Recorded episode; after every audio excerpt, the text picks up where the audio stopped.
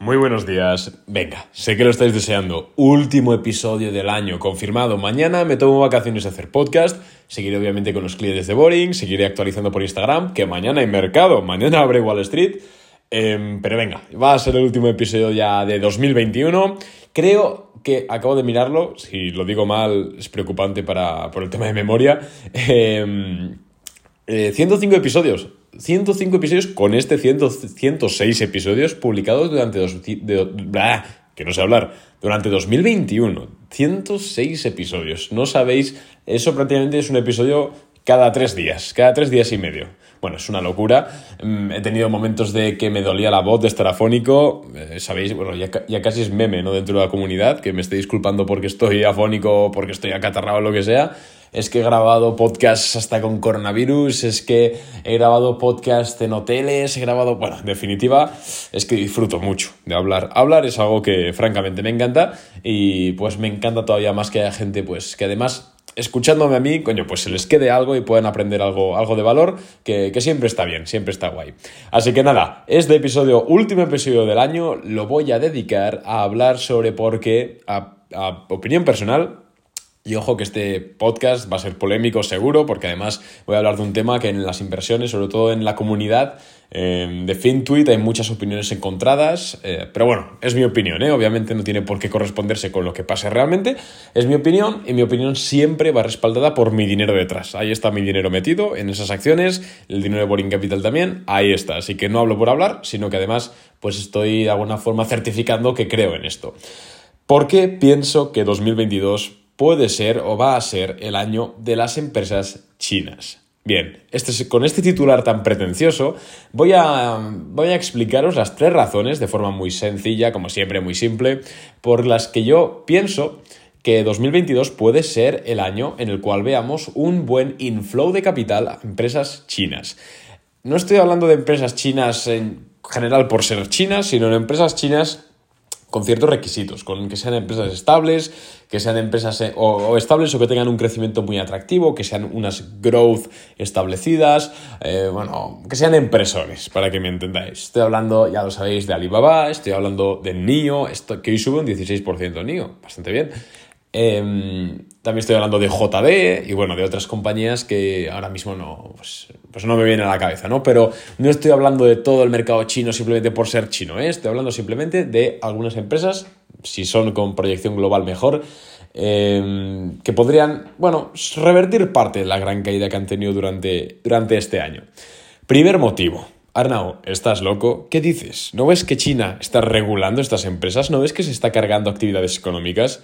¿Qué dices? ¿Te vas a meter tú ahora a invertir ahí? Sí, hija. Bueno, pues eh, primer motivo de todos es que yo creo que eh, al final, bueno, lo primero de todo es que este tipo de empresas tan grandes como Alibaba, como NIO, eh, NIO es más estratégica que grande, JD, etcétera, son compañías muy difíciles de regular. Es decir, es muy complicado que el gobierno chino regule estas compañías en el sentido de Tencent, también podríamos hablar. Bueno, ya paro de hacer eso.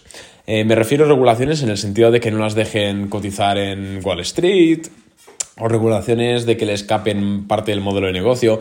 Es algo complicado realmente, principalmente porque es que ¿para qué lo iba a hacer China si tiene intereses económicos? Además, estas empresas no infieren en la moral de la sociedad china. Al final, Alibaba es un mayorista mundial. O sea, ¿qué cojones? Que más no influye nada. No es como, por ejemplo, las empresas de educación, que sí que capó el gobierno chino alrededor de verano de este año, que bueno, a ver, puedes entender la, la retórica de es que la educación no puede ser privativa, no puedes pagar. Bueno, venga, lo puedo entender. Entonces, no lo comparto, pero lo entiendo. Aquí no hay motivo, es decir, que vas a prohibir NIO ¿por qué exactamente? ¿Por qué? Por nada. Además, NIO es, por ejemplo, muy estratégica de cara a competir con otros, con Estados Unidos, con otros países, con Tesla, etc. NIO es muy, muy estratégica, siempre lo he dicho.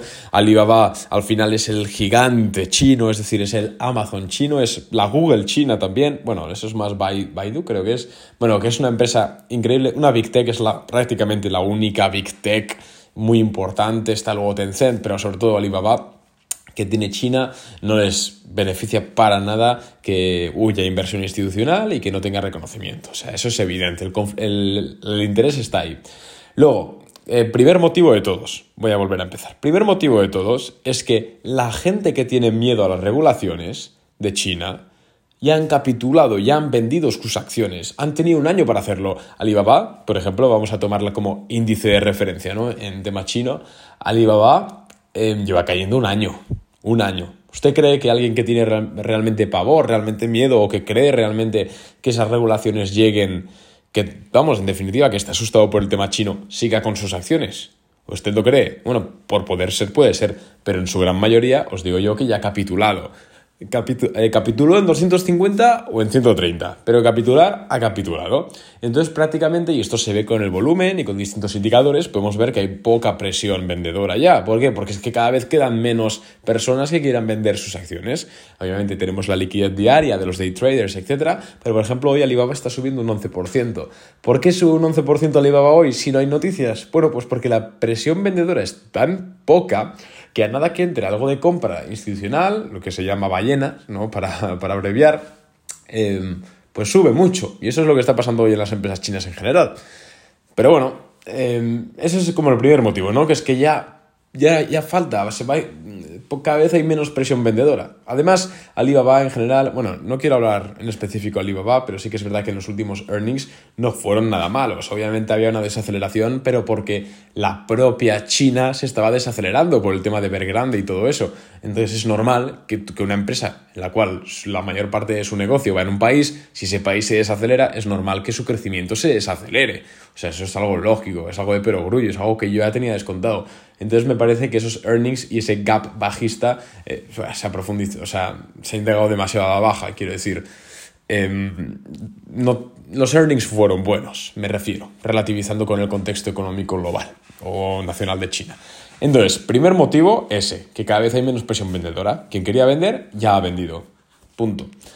Segundo motivo, los riesgos de regulación, y ya no tanto de regulación porque regulación ya hemos quedado de que creo que no lo van a hacer, es muy complicado que lo hagan. Sobre todo miedo a que a noticias, a que haya tensiones, ese tipo de miedo que a los inversores no les gusta, ya sabéis que típica noticia de China hace no sé qué con no sé qué regulador, boom, tumba todas las acciones sistemáticamente. Pues este tipo de noticias creo que están eh, más cerca de desaparecer que nunca. ¿Por qué? Porque durante 2021 ha sido un año muy conflictivo, China-Estados Unidos, se tiraban mierda, por así decirlo, los reguladores unos a otros, eh, mucha tensión, etc. ¿Qué pasa ahora? Lo que pasa es que China ahora mismo ya no le interesa.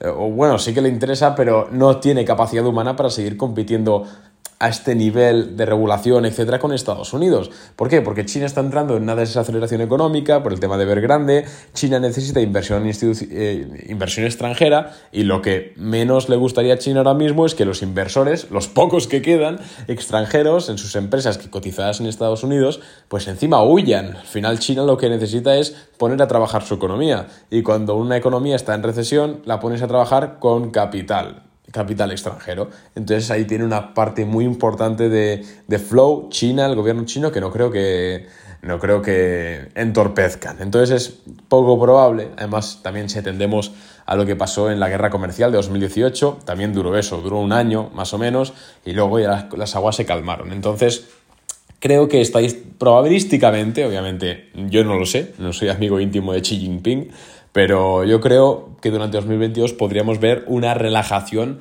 en, eh, la tónica bueno, de comunicarse de reguladores chinos y estadounidenses. Y luego, el tercer punto por el cual creo que pueden resurgir las acciones chinas, o algunas de ellas, las que hemos comentado, son precisamente por los fondos de inversión. Los fondos de inversión, al final, simplemente son vehículos que cogen millones de dinero, millones de dólares, miles de millones de clientes que quieren sacarle una rentabilidad y los ponen a trabajar normalmente a largo plazo, 5, 10, 15 años. ¿Qué quiere un fondo de inversión? Un fondo de inversión quiere rentabilidad a largo plazo. Entonces no quiere chicharras, no quiere empresas raras. Tampoco quiere entrar con márgenes, de seguridad bajos. Ya sabéis que cuando entramos a una empresa a largo plazo, value investing, lo que hemos analizado básicamente es un precio objetivo entonces lo interesante es entrar con un margen de seguridad por si los cálculos son erróneos o por si el PER del mercado, eh, por lo que sea, por un cisne negro, baja. Entonces, nos interesa siempre, yo qué sé, si la acción que hemos analizado, su precio objetivo es 100, nos interesa entrar en 80, porque tenemos un margen de, margen de seguridad de un 20%. Bien, pues los fondos funcionan prácticamente igual. Yo os lo digo yo que he tenido experiencia de campo. Entonces, eh, están, están, buscando empresas y obviamente hay compañías muy buenas, etc. Lo que pasa es que el PER medio del SP500 está bastante caro y eso es algo innegable. Puedes, obviamente es explicable y por eso seguimos invertidos en el SP500, obviamente, pero, pero bueno, es en definitiva una valoración la cual los fondos que invierten a 5, 10, 15 años vista, pues no les interesa entrar. ¿Y qué empresas tenemos que tengan una calidad similar, si no igual o incluso superior a empresas yankees? Pero que estén a valoraciones muy atractivas, pues las empresas chinas. Entonces, los fondos de inversión, la pensada que pueden hacer, el razonamiento que pueden seguir es, yo quiero exposición a growth, por ejemplo, a vehículos eléctricos, pero no estoy dispuesto a pagar un PER medio de 60 en el sector o de 100, eh, que estará el PER medio de los vehículos eléctricos estadounidenses. Entonces lo que hacen es, mira, pues me voy a NIO y ahí pues tomo esa posición, que además, como hemos hablado que también el riesgo, el riesgo, el tema de regulaciones, el tema de China dando la nota, va a bajar previsiblemente, entonces pues verán esa mayor seguridad en el marco jurídico y pues entrarán. Con Alibaba lo mismo. Un fondo quiere exposición en Big Tech, en Cloud, en e-commerce, lo que sea. Eh, me meto a Amazon. Hostia, Amazon está a un peralto. ¿Seguro que quieres meterte a Amazon? Bueno, pues igual me meto un poquito a Amazon, pero me meto a Alibaba también, que al final tiene un negocio muy similar, tiene unos muy buenos, muy buenos flujos de caja, muy buenos crecimientos proyectados a 10-15 años, que le da igual la recesión, mini recesión que está teniendo ahora o mini crecimiento, eh, mini decrecimientos que está teniendo ahora, le dan igual y además a una valoración súper atractiva. Entonces yo creo que por todos estos, estos, eh, estos argumentos, estos temas, eh, que al final obviamente todo está interconectado, pues es una economía globalizada, podríamos ver un inflow de nuevo en empresas chinas. No estoy hablando de que cierre 2022 Alibaba otra vez en máximos históricos. Ojalá, ojalá, pero no creo que pase, que pase, la verdad. Ya sabéis que la bolsa baja en ascensor y sube en escalera pero sí que es verdad que yo creo que la podríamos ver cerrar el año por encima de 200 dólares o, que, por encima de 220 dólares. Y NIO lo podríamos ver pues por encima de los 50, 60. Yo creo que sería NIO es que es más volátil. Eh, en definitiva, creo que va a haber otro inflow en, este tipo de compañías por los temas que he expuesto y si no tienes exposición tú a este tipo de, empresas pues yo creo que es buen momento y además las valoraciones son de risa. O sea cualquiera que sepa un mínimo de, análisis financiero o, o de leer las cuentas es que se puede reír prácticamente con las valoraciones actuales y las estimaciones proyectadas. Entonces ahí está. Obviamente, tened cuidado. ¿eh? Esto es un tío random de internet hablando de bolsa. Quiero decir, esto es lo que estoy haciendo yo con mi dinero. No pongáis todos los huevos en la misma cesta, sed consecuentes. Al final el riesgo de regulación yo personalmente creo que es bajo, pero está ahí, o sea, punto. No podéis poner todo el dinero en empresas chinas porque, cuidado, ni todo el dinero ni una buena parte. O sea, poned una parte responsable con la cual os sintáis eh, cómodos y con la cual, pues, eh, una pérdida, podáis afrontar una potencial pérdida. Joder, que el riesgo, el riesgo está ahí. Simplemente esto es un podcast hablando de por qué creo que pintan bien. Y nada, si te gusta el episodio, recuerda que puedes valorarlo con 5 estrellitas en Spotify, que me hace bastante ilusión. No tengo muy claro para qué sirve, o sea, no sé si se posiciona más o no, la verdad es que no he notado nada, pero me hace muchísima ilusión. Y, nada, tienes mis redes sociales y nos vemos el 1 de enero con un podcast. A ver si consigo grabar más episodios este 2022 que 2021. ¿Vosotros qué creéis? ¿Lo conseguiré? ¿No lo conseguiré? Bueno, hasta donde la voz me permita. Un abrazo, nos vemos. Chao.